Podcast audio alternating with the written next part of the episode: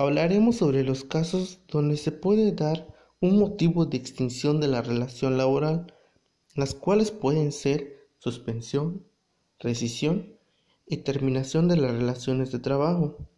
1. Suspensión o interrupción de la relación laboral.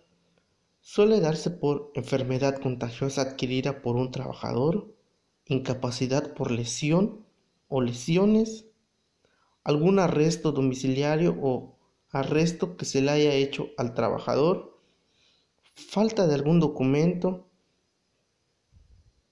identificación del trabajador, alguna contingencia sanitaria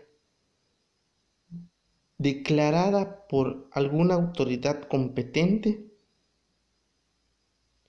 casos de rescisión o despido justificado.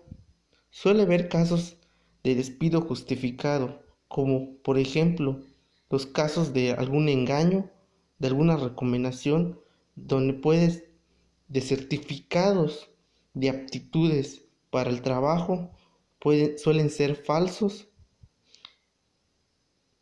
Violencia contra el patrón, violencia contra algún compañero de trabajo, ocasionar prejuicios materiales a la obra, casos donde se puede estar implicado un trabajador sobre algún abuso sexual contra una persona del lugar de trabajo, desobediencia al patrón, trabajar en estado de piedad.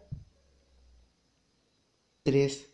Terminación, mutuo consentimiento de las partes, muerte del trabajador, terminación de las obras o vencimiento, incapacidad física.